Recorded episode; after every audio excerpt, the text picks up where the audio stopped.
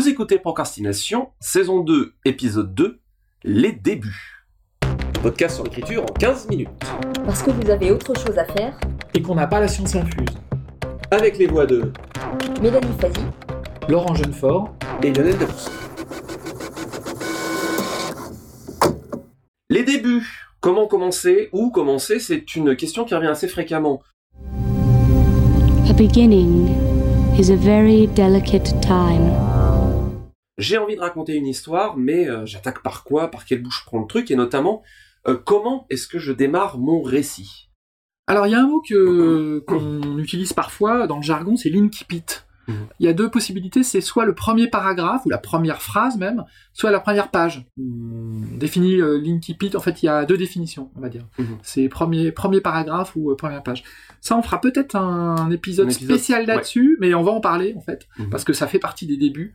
Mais là, l'incipit, c'est le tout début, on va Ouais. dire. Donc c'est entamer, euh, entamer l'histoire, commencer, lancer, euh, lancer la chose. C'est quelque chose auquel vous pensez consciemment ou qui s'impose? Bah, moi c'est quelque chose qui a tendance à s'imposer et en même temps, je sais encore plus moi pour le format de la nouvelle, le début et la fin sont extrêmement cruciaux. Mhm. C'est par là, mais c'est c'est pareil pour le roman, c'est par là qu'on va on va choper le lecteur par le col et lui dire euh, viens, je vais te raconter une histoire. Ça va être bien, suis-moi. Voilà, il y a, il y, a, il y a énormément de façons de, de le faire.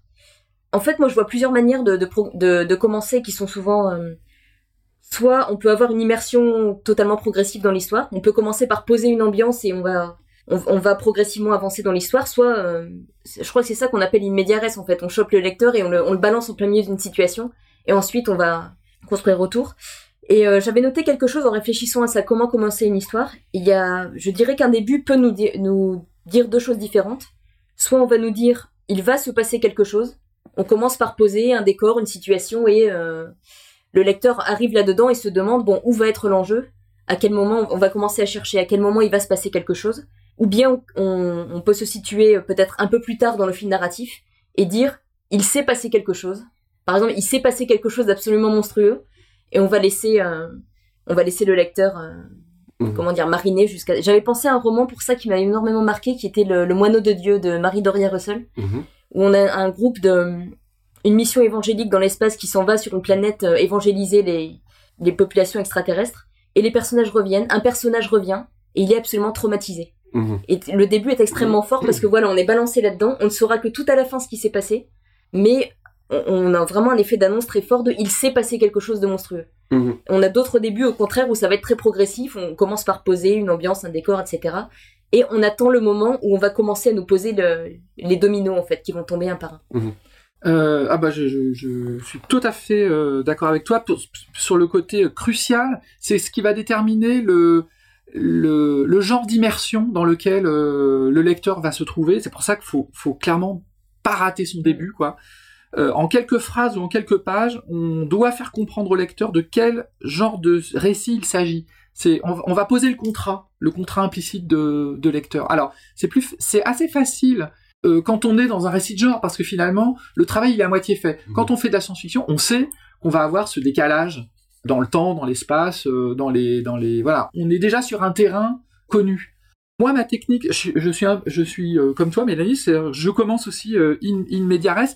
Le in media res, ça permet de faire l'économie de l'exposition, d'une Ah, exposition euh, euh, à part, on va dire. Est-ce que tu peux juste Mais- euh, mais- élaborer sur notion immédiaresse, qu'on est passé un peu vite dessus? Alors, res, c'est commencer dans l'action. Mhm. Ça veut dire commencer même au milieu d'une action, souvent en fait. Donc euh, tout à coup, on est dans une pièce et on est, il y a deux gars qui sont en train de s'écharper. Mhm. On ne sait pas pourquoi, mais mais on commence là-dessus.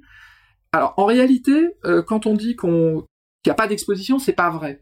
C'est simplement qu'on va fusionner l'exposition et le et le premier acte Mhm. en réalité. C'est-à-dire qu'on va faire notre exposition des personnages, mais simplement on va on va le décaler pour euh, simplement euh, euh, voilà choper le le, le, le lecteur ou le, ou le spectateur dans quelque chose de dynamique Mhm. tout simplement. Mhm. Et donc toi, c'est ta technique euh, pour... Moi c'est ma technique, c'est une façon moi de me lancer moi-même en tant qu'auteur dans le dans le dans le récit de façon dynamique et de voilà, c'est une façon aussi de moi-même de me motiver d'une certaine Mhm. manière et de rentrer de façon euh, c'est une façon de j'allais dire de dans un récit classique on entre dans le vestibule après on va dans la dans la dans le salon puis dans la salle à manger c'est-à-dire qu'on on traverse les pièces dans le bon ordre dans dans le récit moderne allez, on rentre dans la, on rentre, euh, on fracasse la fenêtre et on rentre dans le récit euh, comme Ouais. ça, quoi. Un peu à l'arrache. J'avais pensé moi à un exemple de roman que, que j'adore et qui était un, une bonne, un bon exemple de ça. Bon, pour sa première phrase, mais pour la manière de nous catapulter, c'est un roman de Stephen King qui s'appelle Dolores Claiborne, Mhm. et qui est frappant dès sa première phrase où on a ce personnage qui parle avec sa voix un peu argotique euh, que je saurais pas vous rendre là maintenant. Mhm. Et la première phrase, c'est en gros, euh, qu'est- qu'est-ce que t'es en train de me demander? T'es en train de me demander si je comprends mes droits? Ouais. Et, ce que, et on, on élabore à partir de là un monologue. Et ce que j'adore, c'est que dès la première phrase, le premier paragraphe, etc., on a euh, la voix du personnage qu'on entend tout de suite. On a la situation, c'est une femme qui s'adresse à un homme, c'est une femme qui s'adresse à un policier. Elle parle des droits, donc on comprend qu'il y, a- il y a un élément criminel qu'elle est en fait. euh, Ouais, c'est sa, c'est sa déposition à la police qui est en train de l'interroger. Et on est, on est vraiment catapulté dès, euh, on est Mhm. littéralement en plein milieu du dialogue. Et je trouve que c'est un exemple vraiment frappant. Mais je pense que c'est, euh, c'est là en, en filigrane, c'est la, toute la notion de passer le contrat avec le lecteur. Ça nous rappelle l'épisode des promesses narratives. euh, donc, je- si ma mémoire est bonne, c'est le 20 de la, de la première saison. L'évolution entre le récit classique et le récit moderne, pour moi, est, cruciale dans la manière dont on approche la littérature, puisque, euh, eh bien, on est de plus en plus bombardé de euh, motifs narratifs et que l'intérêt du lecteur doit être suscité de plus en plus vite et de plus en plus tôt. C'est pas forcément qu'un, voilà, alors on peut considérer ça comme un effet mécanique, peut-être, euh, voilà, regrettable, du fait qu'il faille aller plus vite, mais j'ai l'impression que le début est d'autant plus crucial de nos jours par le fait que le, le, le lecteur, spectateur, euh, quel que soit le motif narratif, a l'habitude qu'on lui suscite son intérêt de plus en plus vite. Et là, là, derrière ça, il y a le fait de euh, euh, mettre en place très vite l'intérêt du lecteur, lui donner envie d'aller plus loin, c'est-à-dire derrière lui poser des questions, lui poser des problèmes et susciter son intérêt avec des enjeux en fait derrière. Le fait, l'intérêt pour moi de démarrer une médiaresse, alors on a mis le fait euh, sur l'action, c'est-à-dire il se passe tout de suite un truc qu'on comprend pas. C'est pas nécessairement une action qui est euh, belliqueuse. C'est pas nécessairement Oui, une action fait. basée sur la violence. C'est euh, si tu prends le, bah, le cas de Laurel Ouais. Claiborne par exemple, on n'est clairement pas dans une scène de, de, de, de conflit mano à mano, mais par contre il y a un conflit qui est très net. On a quelqu'un qui est visiblement euh, arrêté et donc tout de suite ça pose une question. Dans la narration moderne, ce qui me paraît crucial, c'est poser des questions au lecteur dont il a envie d'avoir les réponses. Et c'est, ça me paraît super important aujourd'hui où euh, on, voilà, on a envie. on je pense qu'on peut difficilement aujourd'hui euh, faire un, un prologue, même ne serait-ce que dans le genre, et euh, on n'est pas très loin hein, dans le passé. On peut plus faire un prologue à la Tolkien posant le monde en euh, 40-50 pages. Tolkien l'a fait, c'est extrêmement difficile aujourd'hui de le refaire. On peut toujours, mais c'est un peu passé de mode, disons. C'est compliqué à réussir. On peut toujours quand, quand l'univers est intéressant. En fait. Je pense qu'il faut, il faut pas non plus Bah, un négliger, je pense. euh, encyclopédique, est-ce que tu penses qu'on peut encore le faire ça? Non, je pense pas, Ouais, sincèrement. Euh, en revanche, on peut euh, prendre son temps et, et, euh, et être en décalage. Alors, pas forcément dans le tout début, euh, mais assez rapidement en fait. En fait, ce qui est intéressant souvent, c'est le cas des descriptions, hein, c'est quand on est dans le décalage. Quand on apporte un décalage très vite, on va susciter cette espèce de dépression qui est pas for- qui est pas forcément une, une dépression euh, dans l'histoire, c'est-à-dire une, une sorte de déséquilibre dans l'histoire qui va qui va. Mais là, ce déséquilibre, il peut être, euh, il peut être instauré très vite sur plein de, plein de choses. Ça peut être une, une psyché déséquilibrée, c'est-à-dire qu'on va présenter d'emblée des personnages très en déséquilibre. Mhm. Mhm. Ce qui veut pas dire qu'ils sont en déséquilibre dans l'histoire, ils peuvent être dans un déséquilibre intérieur. Euh, Donc effectivement, on peut, on peut susciter l'intérêt de plein de façons, et, et tous les éléments du récit sont bons pour ça en fait. Il y a un élément en fait qui me, qui me paraît aussi important, une question à se poser, c'est la question du moment à partir duquel on commence. C'est-à-dire, est-ce qu'on est dans une narration où on suit un fil classique du début vers la fin? Est-ce qu'on se situe avant les événements? Est-ce qu'on se situe après? Et par exemple, on a des éléments de suspense qui peuvent naître de ça. C'est que si par exemple un personnage prend le- la parole après les événements, on peut déjà supposer que le personnage a survécu. Mhm. On peut déjà donner ce genre d'infos qui vont être un élément de suspense. Oui, tout à fait. Euh, autre cas intéressant de début, c'est celui de Big Little Lies, qui est une, une série américaine qui n'a Mhm. qui n'a qu'une saison, enfin qui, qui est une saison unique, donc c'est une, c'est une simple histoire sur euh, une dizaine d'épisodes. Mhm. Euh, ça commence par il y a eu un meurtre, quelqu'un est mort, on ne sait pas qui et on ne sait pas par qui euh, il a été tué. Et donc tout le reste de la série, ça va être qui a été tué et par qui. En fait. Mhm. Donc c'est c'est une prolepse, hein, on est on est on est, on- on est dans un flash forward, mais simplement c'est une sorte de mise en condition, mais ce n'est pas le. On sent implicitement que c'est pas une intrigue policière, Mhm. c'est quelque chose de purement psychologique, et on se rend compte que tout le monde aurait pu être tué par tout le monde en fait. C'est ça Ouais. qui est intéressant dans la série, c'est que on a un meurtre. mais très vite, en quelques minutes, on se rend compte que ce ne sera pas une série policière. Mhm. Ça, c'est très intéressant comme début, par exemple. Ben, c'est oui, c'est la, la, la les questions que tu parles avec le déséquilibre. Ça, je pense que ça nous vaudra un épisode sur la notion de conflit tout simplement euh, plus plus tard. Moi, le, le ce qui me paraît euh, aussi euh, crucial sur le, le début, ça me fait penser à un truc que je trouve assez vrai que Zelazny, euh, Roger Zelazny dit dans ses, ses mémoires, je crois, où euh, il euh, il met toute l'importance sur le début, mais côté euh, côté rédaction, c'est-à-dire que pour lui, le, le début, il le travaille et le retravaille. Il a beaucoup retravaillé sur certains textes parce que le début va lui donner aussi un cap et une direction et que c'est important pour lui de d'avoir bien cerné cet élan pour être sûr qu'il va aller dans la direction qui est importante pour lui. Alors, il y a un peu il y a on parle là on a parlé beaucoup de l'importance de euh, la le début pour le lecteur en tant que, que quand il le reçoit.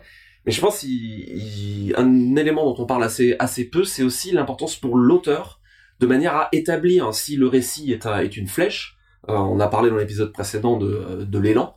Euh, et ben, il faut s'assurer de bien viser correctement. Et ce qui est intéressant chez, chez Zelazny, c'est que il dit à quel point il va peut-être passer, euh, mettons, 50% du temps sur le, le début de son récit quand il écrit une nouvelle, par exemple, et peut-être 50% de ce temps-là sur le premier paragraphe et la première phrase, pour être vraiment sûr d'avoir la bonne direction, le bon élan et le, le- le- les bons dominos à faire tomber ensuite quand, euh, quand l'élan euh, quand l'élan sera construit. Je pense que ça pourra nous le relier aussi à la présentation de l'univers.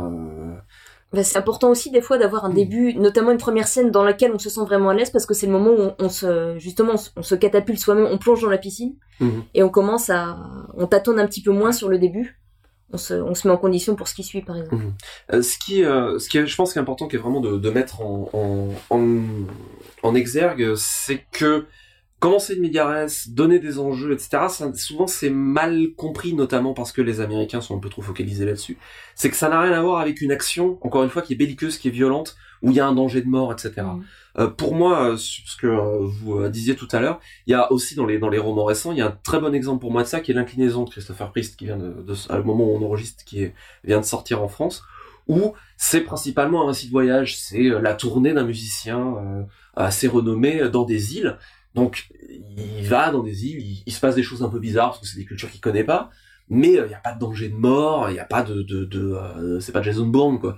C'est même plutôt l'antithèse de ça, mais c'est absolument euh, passionnant parce que dès le début, et c'est là qu'on retrouve cette notion de déséquilibre, dès le début, le personnage nous dit, et c'est pas un spoiler, c'est dans les premières pages, où il est dit que ce voyage, c'est les mémoires du personnage plus ou moins qui raconte sa vie et qui dit ce voyage-là va me faire perdre ma femme, euh, ma famille, euh, et je vais rencontrer le graduel. Et on sait pas ce que c'est avec le graduel. Et à partir de là, on n'a qu'une seule chose, c'est qu'on continue à lire le récit de la tournée parce qu'on se dit quand est-ce que ça va, quand est-ce que ça va merder, quand est-ce qu'il va y avoir un- le, le problème.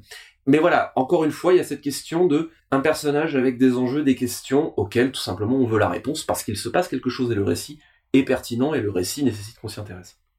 Et à la fois, nous arrivons à la fin et c'est un sujet auquel on reviendra. hein. Pour l'Inkipit et toutes les techniques aussi d'exposition d'univers, euh, je pense exposer un univers de, de, l'imaginaire où on se rajoute toutes les difficultés qui sont présentées à l'univers de SF, présentées de fantasy ou de fantastique, nécessite tout un tas de techniques qui sont vraiment spécifiques aux gens, je pense que c'est quelque chose sur lequel on, pourra revenir euh, en, grand détail.